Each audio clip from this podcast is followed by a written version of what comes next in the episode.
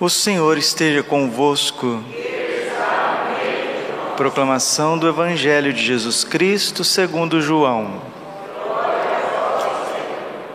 Naquele tempo, Maria estava do lado de fora do túmulo chorando. Enquanto chorava, inclinou-se e olhou para dentro do túmulo. Viu então dois anjos vestidos de branco, sentados onde tinha sido posto o corpo de Jesus, um à cabeceira e o outro aos pés. Os anjos perguntaram: Mulher, por que choras? Ela respondeu: Levaram o meu Senhor e não sei onde o colocaram. Tendo dito isto, Maria voltou-se para trás e viu Jesus de pé, mas não sabia que era Jesus. Jesus perguntou-lhe: Mulher, por que choras? A quem procuras? Pensando que era o jardineiro, Maria disse: Senhor, se foste tu que o levaste, dize-me onde o colocaste e eu irei buscar. Então Jesus disse: Maria. Ela voltou-se e exclamou em hebraico: Rabuni, que quer dizer mestre. Jesus disse: Não me segures Ainda não subi para junto do Pai, mas vai dizer aos meus irmãos: Subo para junto do meu Pai e vosso Pai, meu Deus e vosso Deus. Então Maria Madalena foi anunciar aos discípulos: Eu vi o Senhor, e contou o que Jesus lhe tinha dito. Palavra da salvação. Ave Maria, cheia de graça, o Senhor é convosco. Bendita sois vós entre as mulheres, bendito é o fruto do vosso ventre, Jesus. Santa Maria, Mãe de Deus, rogai por nós, pecadores, agora e na hora de nossa morte. Vinde, Espírito Santo, vinde por meio da poderosa intercessão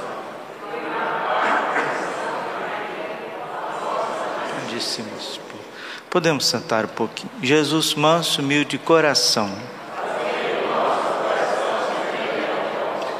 Tem um aforismo latino que diz assim: Ars longa, vita breves. A arte é longa, a vida é breve. É isso mesmo. Nós precisamos fazer muitas coisas bem feitas e parece que a gente não tem tempo para fazer tudo aquilo que a gente precisa fazer. Mas não é que a gente não tem tempo, é que a gente não escolhe as coisas essenciais da vida. Nós somos especialistas em perder tempo. Nós perdemos muito tempo. São Francisco de Sales diz que todo tempo perdido será um tempo lamentado no dia do nosso juízo. Santo Afonso de Ligório fez um voto de não perder tempo, não perder tempo. E o que, que significa perder tempo? É você não empreender a sua vida, a sua única vida, naquilo que é essencial.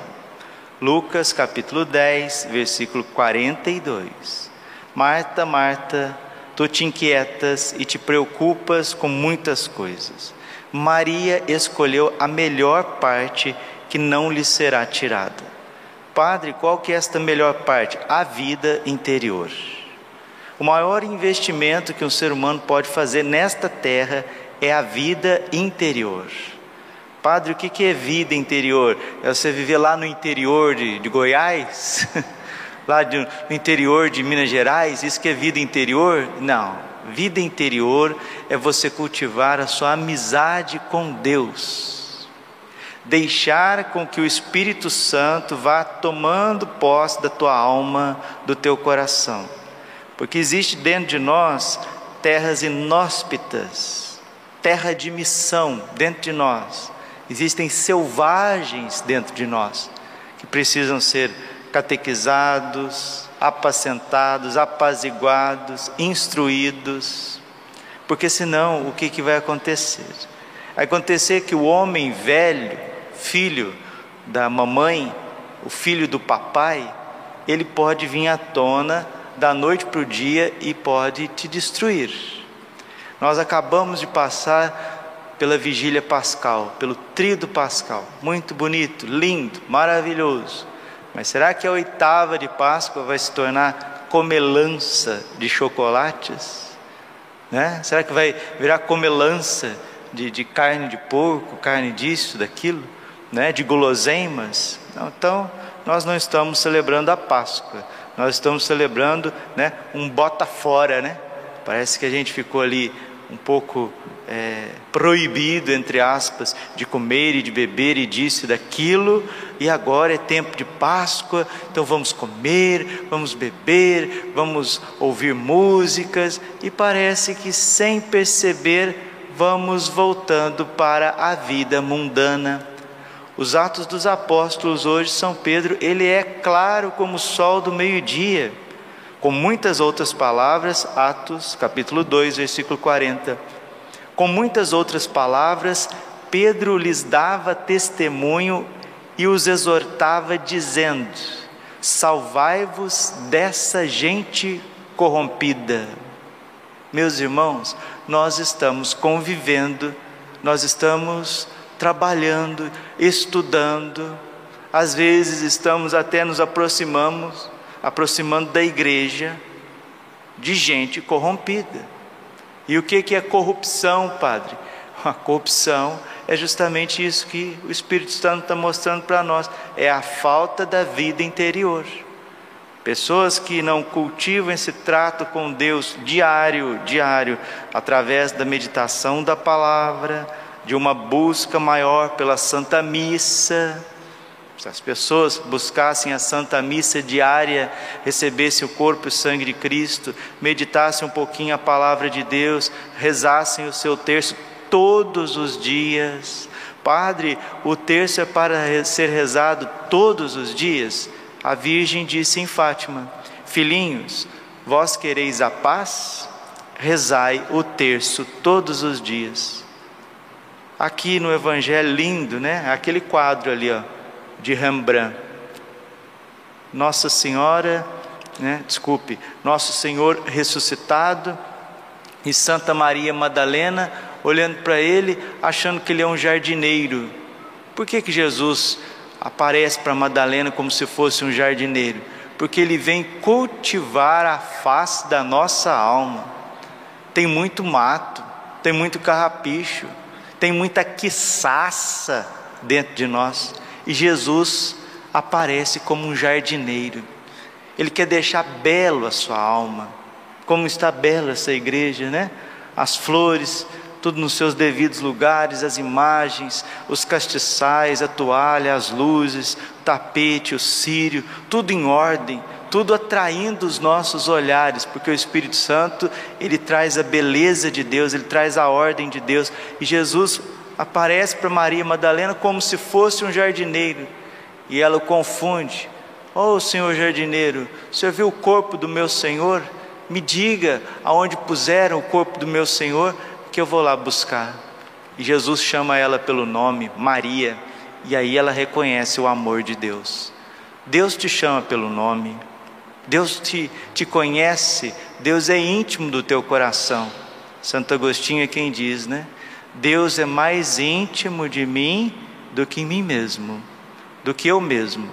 Deus é mais íntimo de mim do que eu mesmo. Deus está no mais profundo do nosso coração, vivo, ressuscitado, mas muitas vezes amordaçado e não pode reinar sobre nós mesmos. Estava meditando ontem e me vinha algo muito claro, né? Que quando o soldado abriu o lado de Jesus, João 19, 34, imediatamente jorrou sangue e água. E aí depois Jesus ressuscitado, aparece a Santa Faustina Kowalska ensinando para ela o terço da misericórdia. Ó sangue e água que jorrastes do coração de Jesus como fonte de misericórdia para nós, eu confio em vós. E o sangue e a água aqui é símbolo claro da Eucaristia e do batismo. Meus irmãos, não temos tempo agora, eu preciso terminar essa homilia, porque é breve, a vida né, é breve, a arte é longa e a vida é breve. Tá, tá certo, Hipócrates. A vida é curta, a arte é longa. Né? A vida é breve, a arte é longa e o trabalho é árduo. Mas o ser humano, na sua compleição, na sua constituição ontológica, ele foi criado para receber Deus em si mesmo, mediante o batismo e Eucaristia. Entendeu? Nós somos mais ou menos, vamos arredondar aí, quase 8 bilhões de seres humanos na Terra. Quase 8 bilhões. Vejo que a maioria esmagadora dos seres humanos na face da Terra não tem o batismo e não tem a Eucaristia. Desculpe, é um ser humano inabitado. É como se você fizesse um grande estádio, essas arenas, e não tivesse energia elétrica e não tivesse jogo lá dentro. Entendeu? É só um, um, esqueleto, é só um, monte de carne e ossos, tem até a inteligência, que, é, que não é pequena, é grande, mas está faltando alguma coisa lá no ser do ser humano, que é Deus, que é a graça, que é o batismo, que é a Eucaristia. Então, o que é o triunfo do coração imaculado de Maria, que a gente sempre fala? O triunfo do coração imaculado de Maria é quando os seres humanos, na face da terra, receberem simplesmente o batismo e a Eucaristia e começarem a viver uma vida interior. Eu gosto de estatísticas. Eu gosto de estatística. Faça estatística. Veja de quantos seres, seres humanos que tem na face da terra, homens e mulheres. Vejam quantos são batizados. Vejam quanto recebem, quantos recebem Jesus na Eucaristia. E agora percebe que nós temos tudo por fazer. Nós temos todo um mundo para evangelizar, começando da rua da nossa casa começando do nosso bairro, começando das nossas capelas, das nossas paróquias e comunidades. O que tem de criança com dois, três anos, quatro anos, cinco anos, três aninhos, seis meses, oito meses, já está mais do que na hora de batizar. O que tem de adultos católicos que não têm o sacramento da Eucaristia, não têm o sacramento do Crisma, aqui ao nosso lado. Agora imagina lá na Ásia, imagina na África Imagina na América do Norte, que se deixou, deixou de ser cristã faz tempo, na Europa, essas situações que nós estamos vivendo. Salvai-vos dessa gente corrompida. E ontem o Salmo 15, versículo 5, falou forte ao coração: O Senhor é minha herança e minha taça, meu destino está seguro em vossas mãos. Que nesse tempo pascal, irmãos, irmãs, voltemos a ter intimidade com Deus. Vale a pena acordar um pouquinho mais cedo para rezar, vir à Santa Missa, receber a carne de Jesus crucificada, ressuscitada, o corpo de Cristo ressuscitado na Eucaristia, com as suas chagas gloriosas, a divindade de Cristo, a alma de Cristo dentro de nós, vale a pena. Porque quanto mais nós nos esforçarmos pelas coisas do alto, lembra? Lembra da primeira, segunda leitura da missa do domingo, Colossenses capítulo 3, versículo 1, esforçai-vos para buscar as coisas do alto. Colossenses 3:1. Mateus capítulo 7, versículo 13. Esforçai-vos para entrar pela porta estreita. Filipenses 2:12 Trabalhai na vossa salvação com temor e tremor. Atos capítulo 2, versículo 40. Salvai-vos dessa gente corrompida.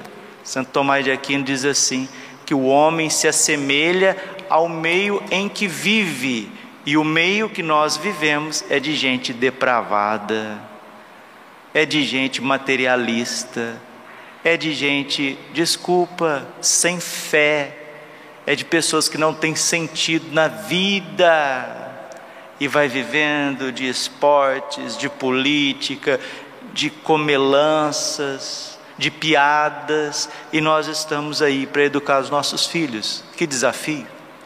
Nós estamos aí para educar os nossos jovens. Que desafio! Nós estamos aí para tentar ser adultos, homens e mulheres melhores. Que desafio! Debaixo de uma falsa teologia materialista também, imanentista, sem testemunho. E termino essa homilia recordando para vocês algo que a Virgem Maria vem nos chamando a atenção nas suas aparições. A Igreja Católica perdeu 25% da sua força com o cisma do Oriente, os ortodoxos.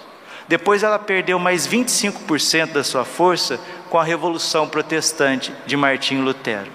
Nós já estamos funcionando só com uma turbina, só com uma turbina. A igreja só está com 50% da sua potência. A Santa Igreja de Deus, una, santa, católica, apostólica. E agora, nesses tempos, nós que já estamos enfraquecidos na, na unidade, na vida interior, nós estamos prestes a perder mais 25% que resta. Vai sobrar um pequeno resto, como disse o cardeal Ratzinger, naquele livrinho famoso, Fé e Futuro, onde que ele diz, numa entrevista radiofônica, na década de 70, que a igreja vai terminar o seu curso aqui na terra como ela começou, um pequeno resto, um pequeno resto, mas um pequeno resto que vive da Eucaristia, que tem uma vida interior profunda e que Nossa Senhora vai guardando, cultivando, que Jesus ressuscitado como um jardineiro vai transformando para que Deus mesmo derrube o que precisa cair, porque corrupção é uma coisa que está caindo de podre, e aquilo que vai cair, vai cair mesmo, e desses escombros virá um tempo novo. Glória ao Pai, ao Filho e Espírito Santo, como era no princípio, agora e sempre. Coração imaculado de Maria, confiança, saúde e vitória.